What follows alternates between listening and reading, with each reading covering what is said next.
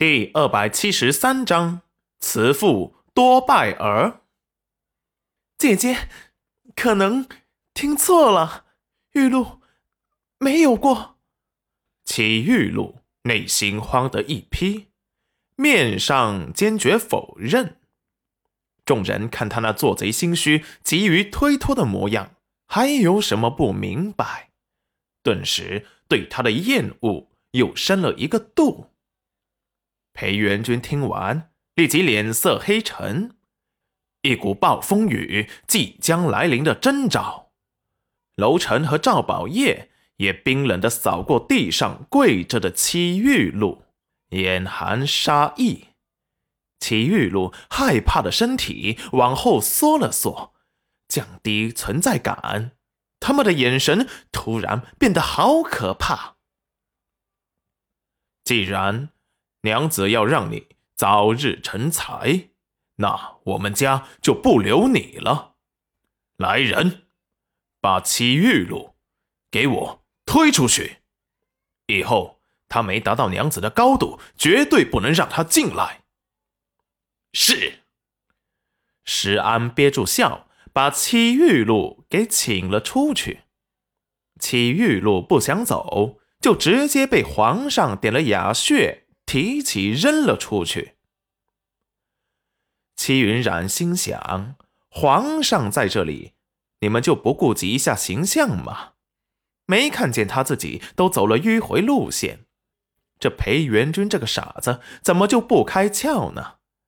暗恨了眼裴元君，裴元君无辜的皱眉，娘子为什么无缘无故的瞪他？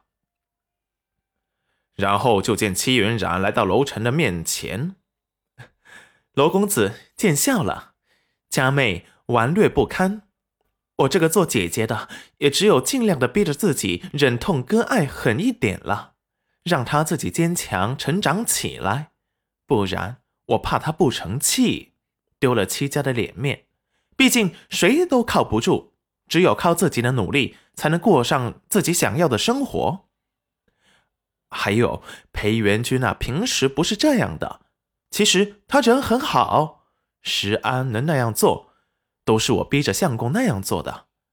哎呀，都怪他老是心软，百般为我心疼这个妹妹。我怕他给他宠坏了。所以才威胁相公，不准对他伸出友善之手。毕竟慈母多败儿，哦，慈父也一样。裴元君本来听戚云染说他心疼戚玉露时，恶心的都想抗议了。听到娘子后面的话时，立即就明白他的用意。他这是在帮他说话，维护他的形象呢。顿时开心到飞起，笑得像个大傻子。娘子维护他了。